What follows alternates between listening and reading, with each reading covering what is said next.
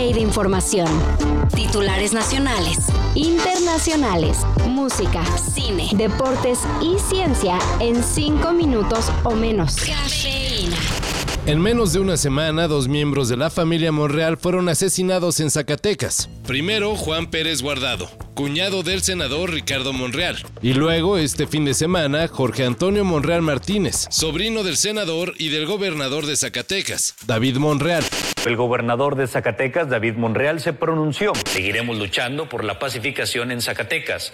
Tengan confianza junto al presidente Andrés Manuel López Obrador. Lo lograré. Las dos víctimas eran funcionarios del municipio de Fresnillo, el cual es administrado, sí, por otro Monreal, Saúl, quien está de licencia porque busca una senaduría. Zacatecas es una de las entidades más azotadas por el crimen organizado en México. Y como puede verse, pareciera que la familia se ha convertido en su blanco principal. Ecuador se convirtió en el noveno país en el mundo en legalizar la eutanasia. Considero que vivir es un derecho, no una obligación, como ha sido en mi caso. Obligado a soportar esta penosa situación. Luego de una batalla legal emprendida por Paola Roldán, una mujer diagnosticada con esclerosis lateral amiotrófica, la Corte Constitucional del país sudamericano votó a favor de desarticular el artículo 144 del Código Penal, el cual castigaba con penas de hasta 13 años de prisión a las personas por ayudar a enfermos a recibir muerte asistida. Con el fallo de la Corte, Paola Roldán, quien ya perdió toda movilidad a causa de su enfermedad, ya podrá morir dignamente. Kelvin Kiptum, el maratonista dueño del récord mundial, murió ayer en un accidente de automóvil.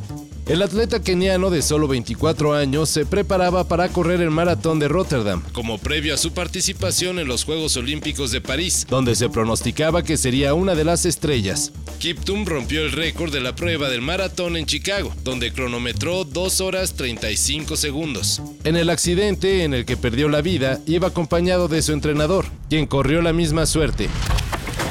Y pues todo era felicidad con el lanzamiento de la nueva música de Kanye West. Hasta que el gran Ozzy Osbourne nos recordó que el rapero es un antisemita. Razón por la que le negó utilizar un sampleo de una grabación en vivo de la canción Warpix de Black Sabbath. En un mensaje de X, antes Twitter, Ozzy no dio señales de emprender acciones legales contra Kanye West.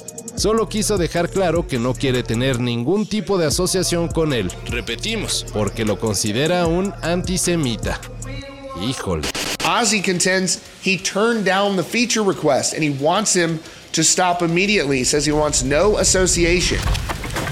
Y pues con mucho drama, muchos errores de ambos equipos y con un juego que se fue a tiempo extra por segunda vez en la historia, los jefes de Kansas City se coronaron como campeones del Super Bowl 58 al superar a los 49 de San Francisco 22-25.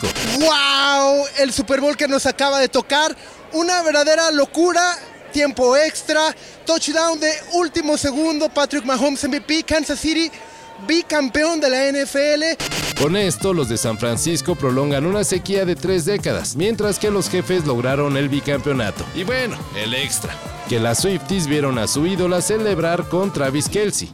Ahora a esperar hasta la próxima temporada. Todo esto y más de lo que necesitas saber en sopitas.com. El guion corre a cargo de Álvaro Cortés y yo soy Carlos el Santo Domínguez.